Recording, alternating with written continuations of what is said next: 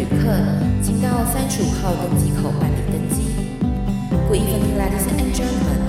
Passenger on the flight to Travel Charter, please proceed to gate number thirty-five. Thank you.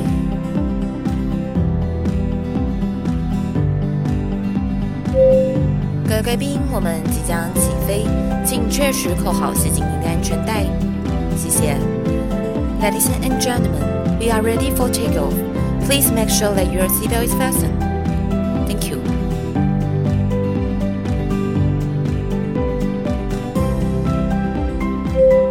Hello，各位听众朋友，大家好，欢迎来到旅行快门，我是 Firas。那我们呢，在上一集节目啊，我们邀请到了东南亚的专家韵之，他来跟我们说明了呢一些东南亚那边的一些神话故事，以及当地的一些传统跟文化。那今天这集节目，我跟你讲，非常非常的精彩，因为我们要来聊的就是东南亚的巫术。以及鬼故事，我相信大家应该都有听过东南亚那边下降头啦、养小鬼啦，有没有？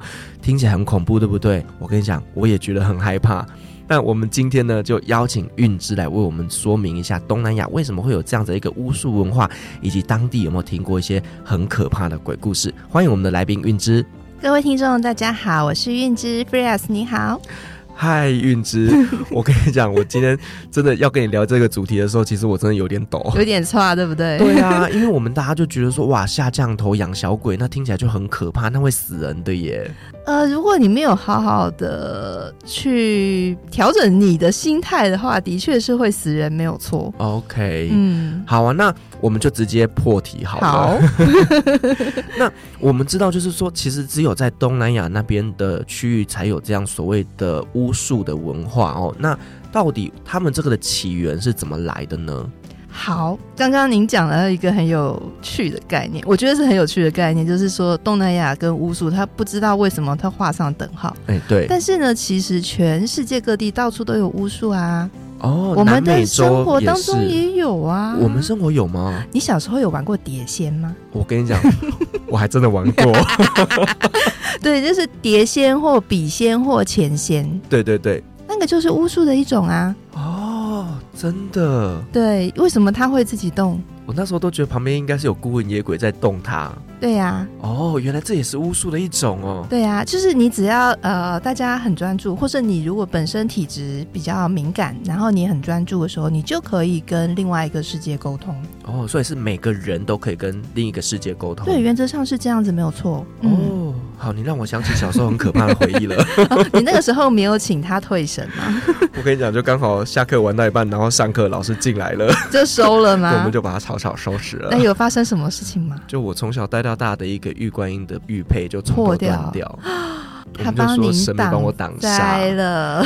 对，我跟你讲，那时候真的好可怕。嗯、好了，不聊。还好，不过这个还是要去，还去还是要去拜一下。是，后来就是有去佛寺里面去请师傅帮我收经啊，嗯、然后后续有做一些拜拜处理掉这样子。对对对，这是一个非常正确的做法。其实大家不用太担心。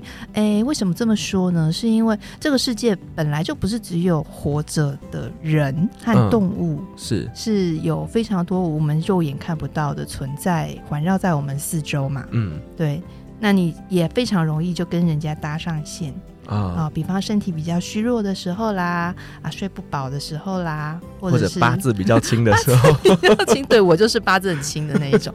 然后再来就是我们又要讲到英国，我们上一集提到英国这个概念很重要啊，不是只有在东南亚很重要，是从这个印度一路过来，他的那个世界观就是说。人不是只有这一世，你可能会不断不断的轮回，所以你前几世累积的因会在这一世的果会出现。那你这个果不一定是跟人，或者是你现世碰得到实体的东西的那个因果的因缘，嗯、也有可能你的前世不知道哪一世是，比方当了屠夫哦。我自己有一次去指南宫，然后、哦、你说文山去的那个指南宫，对对，指南宫想要去求个鸟卦。然后大家在那边排长龙，结果呢，不知道为什么在队伍当中出现了一个高人哦，哦，那个鸟蛙迟迟没有来，不就是后面的人都在排队嘛？但那个高人呢，就排在我前面，他就把头转过来的时候看着我，就是说：“你不用求了，为什么？我傻眼呢。然后他就说：“你前世是个屠夫哦，所以你不管什么求都没有用。你杀了很多动物，所以你的冤亲债主很多。你不用求了，你先回去好好的做好事，把你的冤亲债主安抚下来。”哦，所以原来你上辈子是屠夫。我他讲了，我才知道。不过这也就是不管他是真的是假的啦，他是一个呃，我觉得蛮好的鼓励或教训，就是说你这一世不管怎么样，你就是多行善积德，这个准没错吧？对不对？对。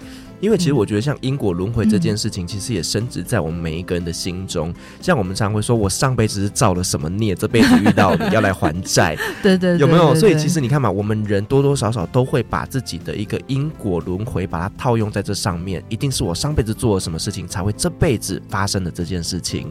对，所以当我们遇到比较不顺的情况的时候，当下当然都会很急躁啦，会很愤怒啦。可是当我们这个喘口气，稍微冷静一下。下的时候可以想一想，就是我是不是在哪一个环节没有考虑到什么？嗯、哦，是，嗯，或者是说他很有可能前几世彼此之间有一些纠纷，那现在变成一个功课，那我这一世没有解决这个功课，我。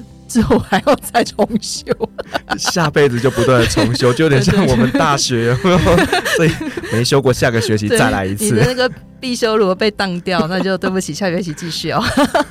对，有点类似这样的概念。好，我们在讲到东南亚的巫术的时候，它也有这种观念在里头。那关于它的起源有很多，我们刚刚讲到说，在台湾自己本身就有很多巫术了。对，那呃，鸡桶其实也是哦，鸡桶也是啊。然后台湾有很多阴庙嘛，对，对，因为它就等于是被神明上身了嘛，鸡桶。对对对对对。那到底上身的是什么？我们不知道嘛。哦，嗯，对，搞不好是。对，那那个神跟鬼。跟妖的那个等级怎么划分？我们其实不是太清楚，我也不是那个呃专业的，不是在庙里工作的，我也搞不太清楚。总而言之呢，它会有一个类似呃入神的这样子 trance 的这样的一个历程。那不是每个人都能够做这样的事情。好，那另外一个是有人说在某个乡野奇谈的那边看到的，就是说南洋有这么多的巫术。其实跟中国有关系，跟中国有关系。可是中国现在没有这么多的巫术啊！来猜猜啊，云南，云南是一支脉络，苗族，苗族是其中一个案例。有说这个茅山道士啊，你说那个赶尸的那个吗？湘西赶尸，湘西赶尸是其中一个我们看得到的了。对，那还有很多其他像道士做法有很多，有没有？各式各样的场域都有这个应用？其实，在中国的这个巫术传统就非常非常的深。我先帮大家破除一下那个恐惧好了，自己不要那么恐怖了，不然大家那个开车会会。可是我们的听众听了标题之后非常期待，结果进来跟我说没有那么恐怖。好，我们后面再讲恐怖。好好好好，我们先来讲比较不恐怖的。我先问你，中国字我们在写的那个文字是哪里来的？中国字啊，嗯，甲骨文。甲骨文，好，为什么会有甲骨文？甲骨文是因为我们要沟通，我们要留下一些记录。甲骨文是跟人沟通吗？啊、哦，跟神明沟通。嗯，是这个原因。好，甲骨文它是在那个龟壳有没有？对对对，龟肚子上那个壳，来上面钻孔。对，然后拿去烧有没有？哦，是拿去烧啊。它烧完之后会有一些裂痕，看到裂痕之后呢，就会知道说你要问的那个问题，神明给你什么答案。哦，占卜用的。嗯、对，占卜出来之后呢，他就把这个占卜的启示刻在这个龟壳上面。是，这是甲骨文的由来。所以，我们文字的起源来自于占卜。占卜，然后占卜其实是巫术的一种。OK OK，然后再来就是我们的舞蹈跟戏剧，为什么要有这个舞蹈跟戏剧？我们说唱歌跳舞好了。在例如说祭典上面要呈现给神明看的。对，跟神沟通。嗯啊，它是一个呃共同祈求的一个仪式，是对你说跟神沟通嘛，本身是不是就是巫术的一种？哎，你这么说也是，是，所以我们可以自己想象，就是好，maybe 蔡依林、周杰伦、张惠妹他们在唱歌，在以前也是在跟神明沟通。对，你有没有发现你在很专心的听这些歌声的时候，你会进入到另外一个世界的那种感觉？我没遇过，你没有？听歌没有专心，就是呢，音乐的声音它可以把我们带到某种禅定的状态，或者说我们在听很专心的听音乐的时候，你会脱离你现在的现实，那个其实就有一点点进入到类似接近入神的那个过程。好，我今天晚上好好的听一下，嗯，有没有推荐哪一首歌比较容易入神？这个我们私下讲，对，可能牵涉到一些 illegal 的东西。对，好，这个是人类开始有这个祭祀仪式最早的起源，嗯、是为了跟天地沟通。是对，那天地万物啊，讲到万物，那就不是只有神，那还有我们看不见的各式各样的东西，也不只是各种不同灵体。对对对，各种不同的，我们讲无形好了。嗯，对，因为无形我们才会感到恐惧嘛。对。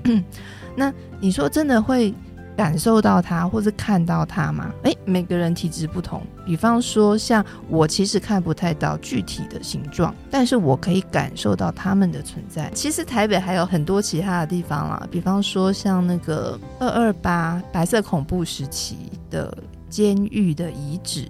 哦，我相信那个一定是冤魂非常的多。嗯，呃，对，或者说怨念特别的重，冤气很重的地方。嗯，那进去以后，他不是说会觉得变冷，不是，会觉得心头会特别的压力沉重，然后会想吐。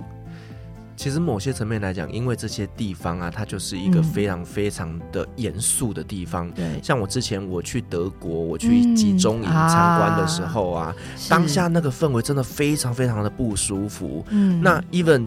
你会觉得是在一个阳光普照的天气去看，嗯、可是你看的那些照片啊，看着这些刑求犯人的一些仪器等等的，嗯、你不自觉的就会很不舒服。对，然后心中就会有那种肃然起敬的感觉。对，然后会有一种好像心脏就是被捏着，然后有点喘不过气那种感觉。没错，没错，没错。对，所以我能理解那种感受。嗯我记得，像我住在观音山脚下嘛，观音山的那个山上就是一整片的坟墓，对不对？所以，我们这期节目就在解锁台湾的各个恐怖的鬼地方。对，我我先先破除一下那个大家对于那个鬼好像很遥远，或者是那个呃妖魔鬼怪这个东西离我们很远、嗯、这件事情的一个迷思。是，其实像类似这样的能场有非常非常的多，可能就在你家附近就有。是，好，那拉回来东南亚，为什么它会充满了这种神秘感？一方面是呃，大部分的地方是丛林。对，嗯，那过去呢？我们如果在欧洲，尤其在北欧，走进森林，哦，听起来是很诗情画意啊，没错，罗曼蒂克，很很优美的一件事情，对不对？可是我不知道你们有没有看过美国的恐怖片？你说鬼片那一种吗？之类的，对，他们拍夜晚的森林，那就是完全另外一件事情了。对对，森林的白天跟夜晚是完全不同的场域。对，然后气氛也完全不一样。可是，在东南亚，那个丛林的恐怖感是从白天到黑夜，不管什么时间都恐怖，对，都恐怖。一方面，它特别浓密，所以也不是走进森林啊，你走进那个丛林，你会有一种野战部队在这个野外求生的那种感觉。哦，而且搞不好以前像是什么越战啊、什么挖格战的，嗯、有没有？搞不好那地方真的死了很多人呢。对，而且呃，上一集有提到说有非常多不同的部落民族啊、在那边不断不断的征战，所以世世代代其实都有很多人在这些纠纷当中死亡。那丛林另外一个面向，就是因为它很幽暗，所以人们不知道森林里面有什么。嗯，那传说中啊，各种精怪神鬼都会在里头。所以其实丛林就是所谓的不知名的灵体的聚集地，对，就会特别的阴。那就有一个说法是说，在印尼的东爪哇哦，如果你是巫师，你要修行，你要去到河口交接处，就两道河流汇集的那个地方，河湾的这个地方，去那边修行。为什么呢？因为那边阴气特别重哦，两河交界处特别阴，对。这是有什么风水的一个根据吗？我第一次听到的时候，我也是心中很大的一个问号，就是像关渡嘛，对，关渡不就哎两河交界处，然后有红树林。你这样关渡的人以后怎么好好在那边生活可是那边地价可贵了呢。没错、啊，而且觉得风景挺好的。对啊，有真的有很阴吗？这样子，我我心中有个这样问号。但后来搞清楚情况之后，就知道说哦，在两河交界处，水它本来就会带来气。风水观念里面就会有讲说水会带来气，可是在这个印尼东爪哇那个地方，两河交汇处的那个气是特别沉的。我不说它污浊了，就就是它特别的沉，你会觉得那个地方的那个气场是整个沉降下来。然后再来两河交汇处有非常浓密的植物，听起来感觉那个地方就是非常非常可怕。对，你看又炎热，然后又潮湿。又各种蛇虫鼠蚁都在那里，然后又有茂密的丛林，所以在那边苦修真的是苦修啊。所以搞不好巫师去那边是训练一下他的那个知觉感觉。对，你会全部打开，然后你要耐得住那边的那个难受。就我们讲到去到某个地方会觉得那边特别舒服，那那边就是能场很好；特别不舒服，那就是能场不好。所以他就是去那边虐待他自己，嗯、让自己在那种很不舒服的情况下学习。某个程度来说，的确是这样。那讲到跟巫术有关的，大家可能比较熟悉的，在台湾啦，就是会说啊，有下降头。啊，对对，然后或者是养小鬼啊，这个可多了。你我有一次开虾皮，有吓死了，就是什么印尼三金，直接一尊店到店，Seven Eleven 可以取货，什么东西、啊？因为我吓死，就是那个妖怪的那个神龛吗？不是神龛，是那个妖怪的木乃伊。我靠！我就想，我去7-11现在不是都要自己去货架上取货吗？对对对对对，会不会我买的那件衣服隔壁就是放着一个三金？哎呀，好可怕、哦！哎呀，就是不晓得会不会这样。然后另外就是你的那个佛牌啊，泰国很多佛牌，统称佛牌嘛，对。但其实有各种不同的做法。对，嗯、呃，有真的是佛教的大师高僧做的佛牌，然后也有就是巫术系统的佛牌。嗯，那那个佛牌呢？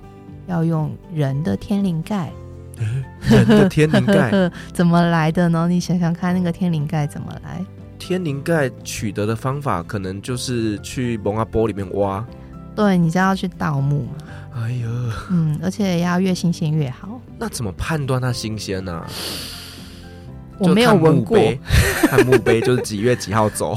哦，通常是这样，就是我知道说哪里有女孩子死掉了。哦，还有女孩子啊？有说这种怀着怨恨，也不是怨恨的，怀着某种执念死掉的人。呃，比方说他是情杀啦，或是自杀啦，哦、或是这种可厉害了。呃，因为什么样的缘故，所以就难产，然后死掉了这种。哦、比方说我们在台湾很熟悉的有部电影，哪一部？幽魂娜娜，看过吗？我听过，但我不敢看，不敢看。其实是一个很温馨的爱情故事，我非常的推荐大家去看。我才不信，真的真的一点都不恐怖，因为他还是在谈因果，是啊，为什么会变成可怕的娜娜？呃，老实说，真的没有什么血腥的镜头。那它里面就有一幕，就是。当时的国师，他不是巫师哦，巫师在那个电影里面是被娜娜打的是落花流水，就是一个有点有点功力不够，对对，功力不够，有点凄凉这样。好，那个国师他就去跟娜娜沟通，跟他谈说你的因果是什么？嗯，那你还要坚持着你那个执念吗？你要杀光全村的人，那你能够得到什么呢？那你就难产死掉了。是啊，对啊，好。那娜娜最后就释怀。好，在娜娜释怀，这个尸身倒下去之后呢，就在娜娜的那个头上把她的这个天灵盖拿下来。哦，因为她特别有执念，所以拿来做效果特别好。在这个故事里面，他是把娜娜的这个天灵盖拿回去照顾。哦、嗯，它不是拿来做成佛牌拿去卖的，是。但是在这个巫术系统里头，就是会有一支，就是拿这个天灵盖去做成什么桃花牌啦，什么什么这种招财，嗯、或者是你适合八大行业的这种拿去卖。也就是说，天灵盖就是整个巫术系统里面非常重要的一个器具，一个媒介哦，媒介。媒介 OK，对，他把那个已经往生的这一位，呃，不管是小姐也好，还是还是谁也好，把他的。能量汇集在这个天灵盖上面，那你把它请回去之后，它可以帮你带来一些东西。哦，就可以透过他帮你去做一些可能啊好事也好，不好的也好，就是操作一些你不为人知的事情。对，不过还是要提醒大家，就是不管你相信或不相信，你去请这个牌回来的时候，你要心怀善念，因为它之所以过不去，它之所以威力这么强，就是因为它咬住那个东西，它放不下来。那你要如何在供养它的过程中，让它慢慢释怀，然后继续他的轮回？这个是你的功课。哦，你一旦把他请回来之后，就变成你自己的功课了。对对，所以你不是说哦，我要想办法让他灵力越来越强，这个是不对的。干嘛没事给自己找功课？就是当你的欲望越强大，你希望说我可以赚到更多钱，是呃，希望说事业更成功，所以你去请这个本来不在你的命里头的。Okay. 机运来帮你，那你去拿了别人的东西过来，那你势必就要有东西还回去，而且是不正当的补运呢？正不正当，我打问号。OK，对，老实说，这个过程当中牵涉到买卖，我已经觉得不太 OK 了。嗯哼，可是它是一个的确是存在的一个商业行为。是，那我们刚刚前面有聊到，就是说，其实，在东南亚那边养小鬼是非常非常流行的。那为什么是要养小鬼呢？那这个小鬼是、嗯、又是指刚夭折的小朋友吗？还是怎么样？嗯、几岁之下才算小鬼呢？好，它其实不是整个东南亚都有，它主要流行在泰国，然后柬埔寨，我不太确定辽国有没有。那柬埔寨也没有在台面上看到。那对台湾最熟悉的就是泰国。那泰国的这个小鬼呢，统称叫做古曼童。其实他也不是鬼啦，就是说那个小孩大概可能在三岁以前就还很小一个的时候，他就不幸往生。那不管是婴儿夭折啦，然后妈妈堕胎啦，还是怎么样啦，就是婴灵，因为他本来要来这个世间当人哦，在佛教的观念里面，这个观念很重要，就是。你在轮回转世的过程当中，你去成为任何的动物或昆虫都没有办法修得智慧。你只有在当人的时候，你才有办法增进你的智慧。所以，当人这件事情在轮回的过程当中非常非常非常的重要，也非常非常难得。你要有非常多的福报，你才可以出来当人。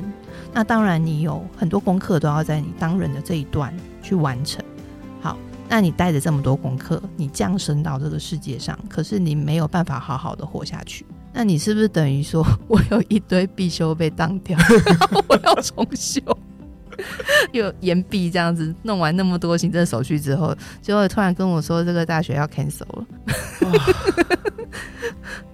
哎、欸，我这样听完之后，其实真的发现说，每一个生命都是得之不易的耶。嗯、各位听众，你想想看，你今天之所以成为人，那表示你之前好几辈子修来的一个福报，让你可以变成一个人。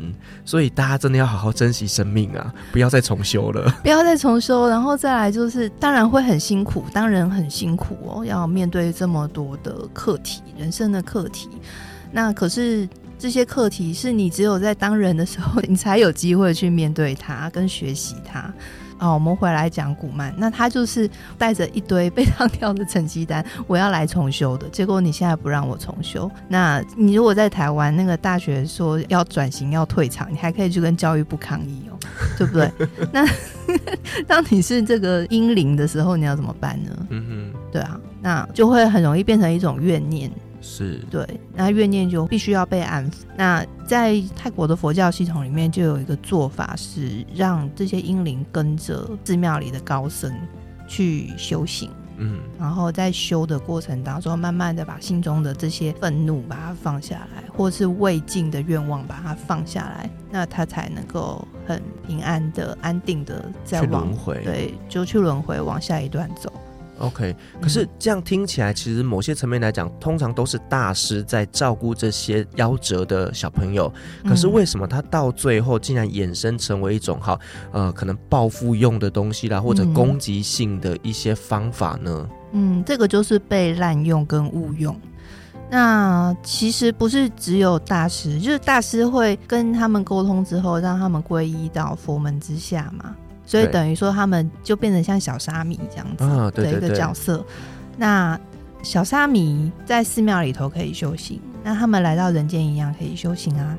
那如果说是心存善念的家庭，把这个小沙弥，我们说古曼童请回去之后，那好好的照顾他，好好的陪着他成长，让他了却这一段人间的因果，那他也可以往下继续走。啊、呃，对，所以不限定是一定要在庙里头，可是后来就演变成去到奇怪的地方了，就是因为他有这个灵力，所以就把它拿来做事情。哦，嗯、就往一些不好的地方走，往一些满足人的贪念的事情上面去走。是，嗯，尤其最常发现就是在这种什么特殊行业里面，很常看见呢、欸。嗯对啊，为什么会在八大行业里面特别多呢？我觉得它也是某种因果的轮回啦。就是今天你会选择进到八大行业，不是说它一定是不好的。对，你会选择进到八大行业，你一定有你不得已的苦衷，是一定是，对，或者是你有你无法摆脱的命运。那有些人是很开心的进到八大行业的，嗯哦，那这是他的选择，那他也。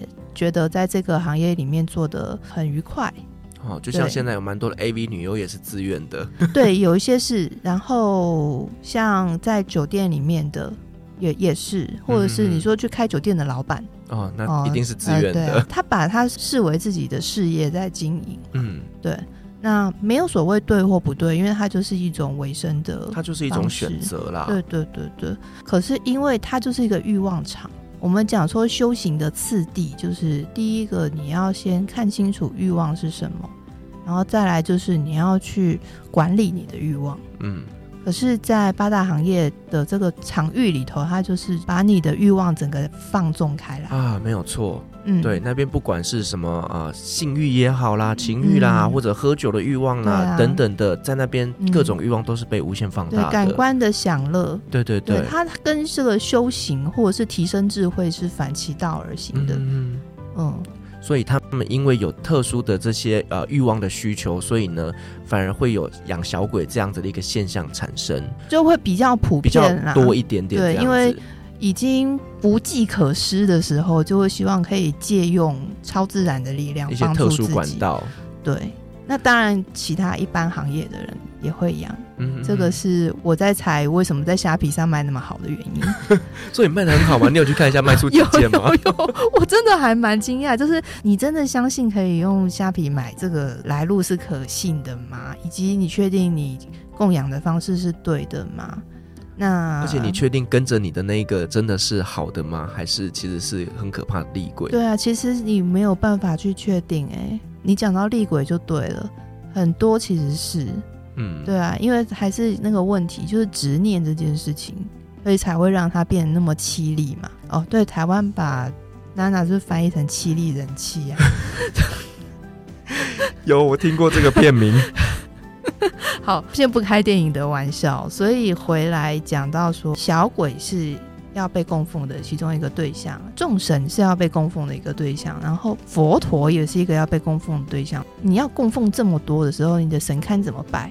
哦，其实真的也很累，嗯、有这么多东西要拜。这个问题，哎，我认真没有想过这件事情，哎。嗯所以到底要怎么摆？好，那因为在泰国，它每个家庭的空间比较大，它就可以有比较多的这个层次把它分开来。那我看到就是像在台湾哦，或者是有些住小套房的，他没有办法分得这么清楚的时候，他就用那个架子或隔板。总而言之，他的那个顺序就是从上到下，最上面的是佛像。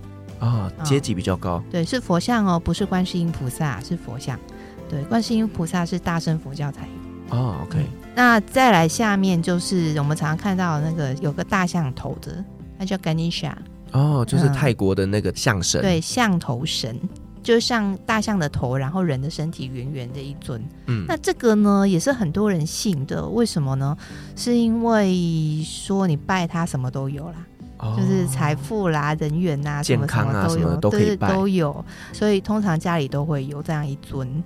那还有旁边就是看你们还有特别信奉谁，比方说华人，尤其台湾人很熟悉的四面佛，啊，啊也会放在这个位置。那四面佛其实不是佛，不然它是什么？它叫做 Brahma，就是印度有三大神，这三大神的最中央的那一位，就是威能无边的那一位，叫做湿婆哦，嗯、最大的神，对，最大的。那再来就是毗湿奴跟梵天，嗯，那毗湿奴比梵天再大一点。毗湿奴他有一个外号，江湖名称啊，叫做保护神。哦，他保护谁呀？呃，他保 保护我太多东西，我记得他有十个化身吧。哦，他也很忙哎，他很忙。从我看到他的第一眼开始，他就是不断的在打怪，嗯嗯嗯，就是一个非常适合写进电玩的角色，就是不断的要跟各种妖魔鬼怪打仗这样子。好，那其中的一个化身就是佛陀。哦，所以佛陀是由他来化身的。嗯，关于这件事情有不同的解释的方式啦，就是。呃信奉毗湿奴的就会说，佛陀是毗湿奴的化身，所以毗湿奴跟佛陀是一体的两面。好，来这边考你一下，常常去泰国玩，对不对？嗯，还好。太皇，泰国的国王。他的那个帝号是什么？这我怎么会知道？就像你现在问我 Bangkok 的名字叫什么，我也不知道。那个天使之神太长了，新的那个我也不记得。哦、好，这是一个很荒唐的国家。呃、我们通常叫普美蓬叫什么？前前一个过世的，现在是第十世嘛？对，前一个过世的是什么九世？我忘记了，你忘记了？对，好的。嗯、呃，通常我们在新闻上面看到他会叫他拉玛啊，拉玛、呃、拉玛九世。OK，嗯。就是现在是曼谷王朝嘛，那传到现在第十个国王，曼谷王朝有十任国王，那每一任都叫做拉玛。嗯嗯，所以拉玛本身它是国王的意思吗？不是，拉玛他是印度史诗《罗摩衍那》的男主角。哦，那其实是同一个音的不同翻译。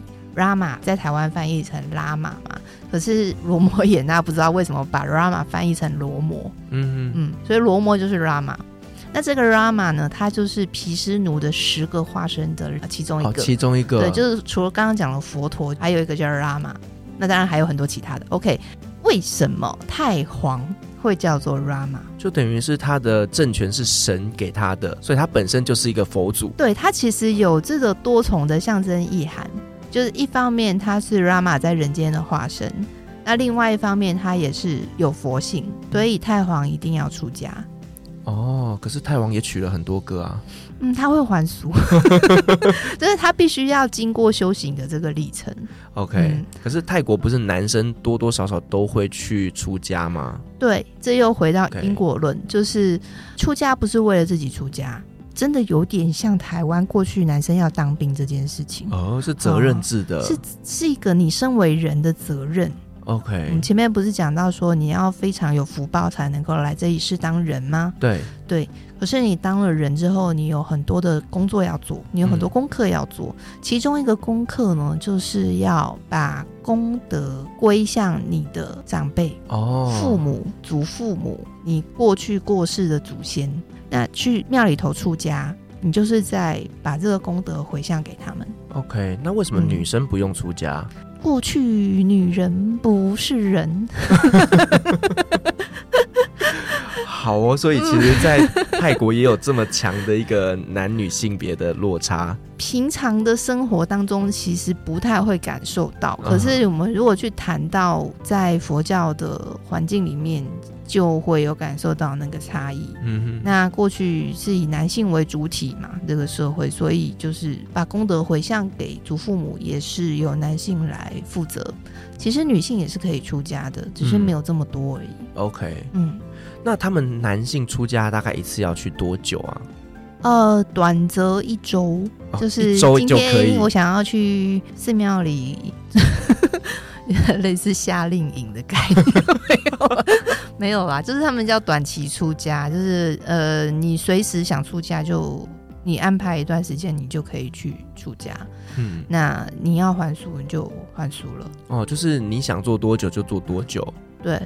那其实蛮有弹性的啊，呃，很有弹性啊，所以就有的时候会看到一些开玩笑的讨论啊，就是那个披着袈裟的和尚啊，在路边划手机，有没有？然后一面划一面就是甜蜜的在笑，然后旁边就会说他在跟女朋友传讯息啊之类的。对，那因为它是一个因果的仪式。所以你如果没有经历过这个阶段，社会会没有办法承认你，他会不认为你是一个有担当的男性，有担当的男人。哦，就有点像早期，嗯、其实，在早期认为说男生一定要当过兵，你才会真正成为一个男人。嗯，哦，所以其实有一点类似，对他跟社会的尊严和对人的这个价值判断是有关系。嗯，嗯嗯，所以这为什么大家都会去出家，而且。出家的经历，以及你在这个寺庙里面学习佛法的表现，它其实是会成为你是不是一个优秀的人？哦。的一个评价。所以他们在里面学一些佛经的经典，嗯、那这些会变成是你这个优不优秀的一个评断。对，而且不是只有学佛法哦，因为佛法它不是只有从书上来嘛，你要在生活中实践。所以从扫地到吃饭到生活当中，你的每一分每一秒，你都在修行的状态。啊，是，嗯，要谨守那个规矩，然后再来就是他要上很多课，他不是只有上这个跟佛法有关的课，还有学电脑哦，然后学外语，就有点像学校的概念了。对对对，在过去还没有现代学校的时候，受教育是要在寺庙里面。我觉得寺庙里面的这些师傅们其实也蛮辛苦的哦，就是要知道很多东西。嗯，你看，你还要教外语，你还要再教电脑，嗯，其实他们知识非常的渊博。对对对对对，所以为什么说，哎，在东南亚有些地方还没有现代学校，但是当地人才怎么培育，在寺庙里面培育，所以寺庙的社会的功能性是非常非常强的。好，我们回到那个神龛哦，刚刚还没讲完，刚刚讲 Rama 又拉拉得很远。好。所以在这个象头神旁边，可能会有一尊那个毗湿奴的神像。对，然后再往下就是你放古曼童的地方，哦，或是你供佛牌的地方。就是这些英灵小朋友们这样子。对，就是不属于神、不属于佛的无形，就会供在最下面。等于也是用这个神龛，透过这些神明来超度他们，来净化他们的概念吗？看顾啦。看顾，哦、看顾对对，对，照顾他们的概念。超度可能我们还没有，我们一般人没有这个能力。对，就是看顾他们这样子，陪他们走完他们原本应该要走的一段路。嗯嗯。那我们知道，其实在，在呃东南亚那边，除了这些养小鬼以外，还有就所谓的下降头以及下蛊。嗯、那因为我们知道，其实下蛊就所谓的养蛊虫嘛，对不对？嗯、那到底为什么这个蛊虫这么厉害，这么邪门呢？蛊哦，我听说的是云南那边的版本，可能跟云南接壤的这个缅甸的北部啦、泰国的北部啊，这这边可能也有，但是详情我就没有亲眼看过。那据说是把两种虫哦放在一个瓮里头，让他们互相斗，斗赢的那个就再放另外一只进来继续跟他斗，斗到最后那个虫中之王，然后就会用它来练。那练的方式有很多种，有用药草的，然后有用尸油的，有用什么什么的，各种各样，你想象得到、想象不到的方式都有。那这个部分呢，因为我没有接触过，我也是听来的。我讲我接触过的哈，嗯，就是我在柬埔寨的时候就发现一件事情，我不知道为什么男生的腰上面会有一条腰带，不是普通的腰带，有的是绳子。棉绳，有的是银链子，我就一直觉得很奇怪，你们这样子在贴身贴着肉，这样子有一条东西不会不舒服吗？嗯，他们说这个其实是一种巫术，用来特别的意义，保护身体，然后保护自己的健康，以及抵御不好的东西。所以在你的腰上绑一条绳子，是为保护自己的身体健康。一方面是身体健康，二方面是据说也有带来财富啦，什么好运的这种。那个我等一下去买一条，有没有越粗越有用？他要我买麻绳，他要跟巫师这边请，对，okay. 不是随便买得到。为什么这个生意蛮好做的啊？呃，我那个时候有问说，那可以带我去。买一条吗？本来就是很开玩笑说可以买一条嘛。他们就说，首先女孩子应该是不行，然后再来就是你是外国人，我们不能带你去。哦，所以也是只有男生才可以哦。我一开始听到的版本只有到这里哦，然后接着呢，有一次跟一个朋友在路上走，他就跟我说我要走外面，你走里面没关系。为什么？然后我就说发生什么事情了吗？他就指指前方。那个，比方说那个马路旁边不是住家嘛？住家前方会有一个空地，然后他们可能会掉衣服在那边晒。嗯，他说我不能从这些衣服下面走过去。据说，如果你从衣服下面走过去，你身上的这个魔法会被破除掉。哦，嗯，然后你就会遇到很不好的事情。什么样不好的事情，他是没有讲。不过他说，总之呢，如果你看到我们身上有绑着一条线的，我们都不能够从这个衣服底下走过去。哦，嗯，所以这也是一种迷信吗？我其实打问号，然后我就问他，哦这个到底是一种什么东西？这样子，他就说，它其实是一种法术。嗯，那每一个人请巫师在身上做的法术都不一样。比方说，之前在红色高棉的时候，不管你是不是自愿从军啊，总之这个军队就是要在丛林里面训练。那在丛林里面，就是有很多魔法师在里头。啊，他用英文讲，他就说说魔法师，然后反正就是巫师的意思。那这些巫师呢，其实是受到当地村庄的供养的。那怎么样供养？他就说他哥哥的一个案例。他说他哥哥那时候本来呢有一个女朋友，可是因为后来就被编到军队里面去了，就进到丛林里面，那就跟原来这个女朋友失联了。那在丛林里面呢，就碰到当地村庄的一个女孩子。那那个女孩子很喜欢他哥哥，他哥哥本来就对这个女孩子是没有意思的。可是这个女孩子呢，就去求那个巫师帮忙下蛊，然后后来哥哥就爱上她了，好像也没有爱上她，可是他哥哥就整个像是有有一点像失魂落魄的那种状态。哦，这个女孩子要他干嘛，他就干嘛。哇，听起来很可怕。嗯。然后后来就结婚了。呃，嗯，那结婚之后也迷迷糊糊就生了小孩，那后来也搬出来住，可是他哥哥就变得有一点点。有一点点像是失去那个自主能力的那种那种感觉，所以等于他这个下蛊是会影响到他一辈子吗？这个会不会有说什么哦？有效期限多久？嗯，从这个案例看起来是一辈子，好可怕哦，嗯，很恐怖。所以为什么说你如果有机会去到这些传统文化比较浓厚的地方，你要小心自己的头发，嗯，小心自己的指甲，因为这些如果被他们拿走了，他们可能就去做一些法术。对。好，各位男性听众，这个要小心哦，不要去东南亚这边玩了一趟之后 就嫁进去了。对，女性的朋友也要小心。是，对，我有一个朋友很有意思，他那个时候刚从印尼某小岛当替代役回来。我问他，你在印尼做什么？因为很难想象替代役为什么要去印尼。他就说：“哦，就是被派去当老师。”可能跟一些学校有一些交换的合作计划。他说我在那边的时候，我都非常非常的谨慎，就是每天都要把地板扫得很干净，然后那个掉在地上的头发，然后剪下来的指甲都全部要收得干干净净的，丢进那个马桶里冲水冲走。就是不敢让别人捡走，因为不知道发生什么事情。他是长得很帅吗？没有，就是一个小小的可爱可爱的男生。哦，那时候很难想象他那个恐惧是什么。嗯，可是一直到我到当地之后，我才明白为什么他会有那样的恐惧，因为这样的做法实在是太流行了，真的非常非常普及。嗯，你说真的，大家都会去这么做吗？也不一定。但是它就像是我们。呃，今天如果拐到手了，拐到脚了，要去看中医是类似的状态。那其实非常非常普遍的耶。嗯哼。可是我必须要声明一件事情，就是巫术在印尼是违法的，所以台面上是不能谈这件事情的，也不能做这件事情的。嗯。可是台面下怎么样？那就。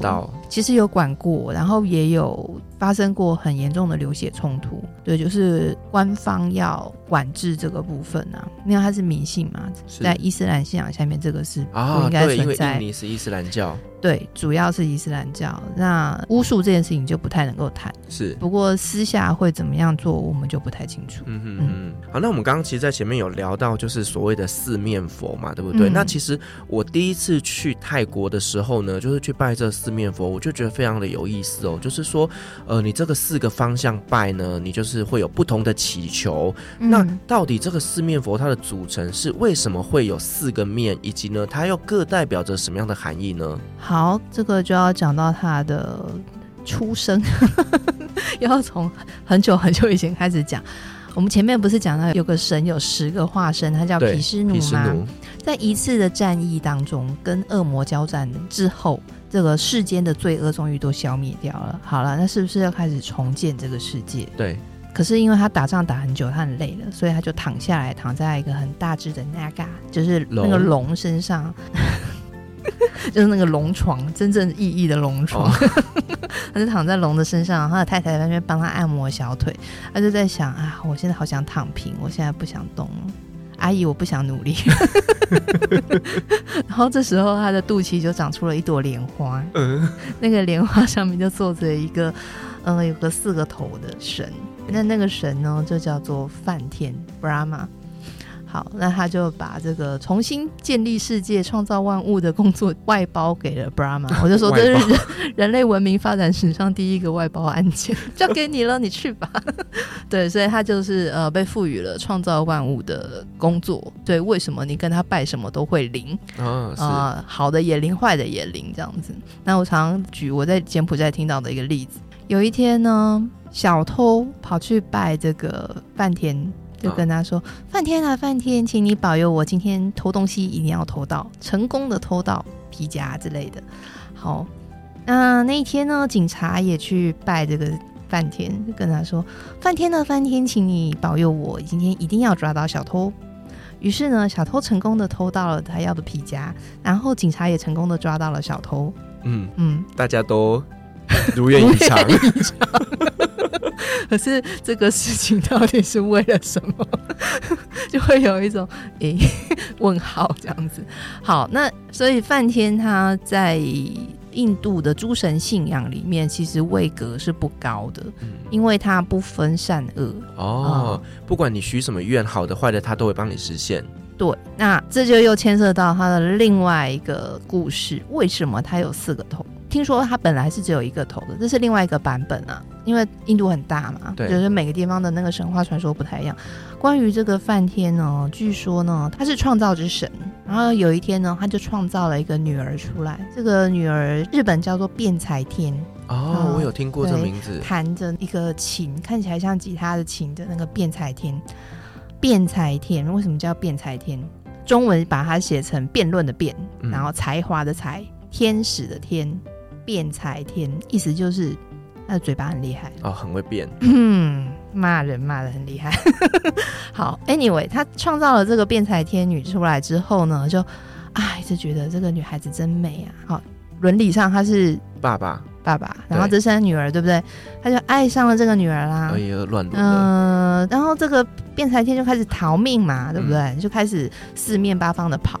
可是不管辩才天跑往哪个方向，这个梵天一直盯着他看，所以呢。他跑到这个梵天的右边的时候，梵天就右边长出一个头；跑到左边的时候，左边又长出一个头。当辩才天飞到天上的时候，连那个头顶又长了一个头，所以总共长了五个头。然后这时旁边的神看不下去，就跑去通报石婆神。说你 这个变态，就是个变态，对。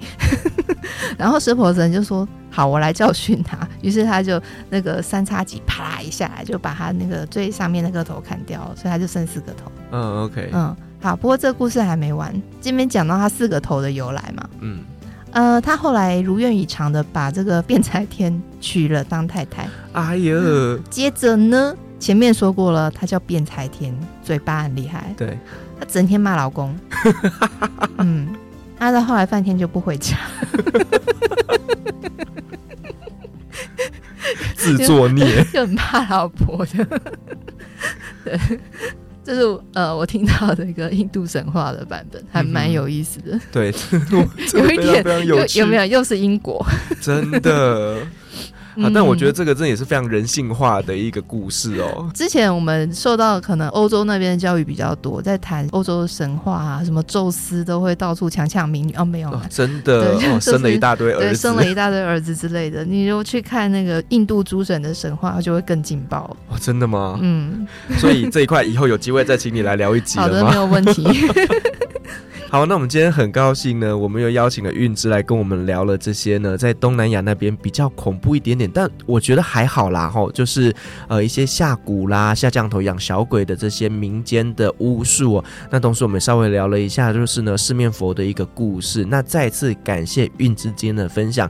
那同时呢，我们也感谢所有听众今天的陪伴。如果您喜欢我们的节目的话呢，别忘记给我们五星好评加分享哦。另外呢，我们在 FB 设有旅行快门候机室的社团，针对今天这期节目，如果你有任何的看法想要跟我们分享的，都可以在上面留言哦。所有的留言都是我亲自回复。旅行快门，我们下期再见，拜拜，拜拜。各位贵宾，我们的班机已经抵达，感谢您今天的搭乘。旅行快门每周三、周五与您在空中相会，祝您有个美好的夜晚。晚安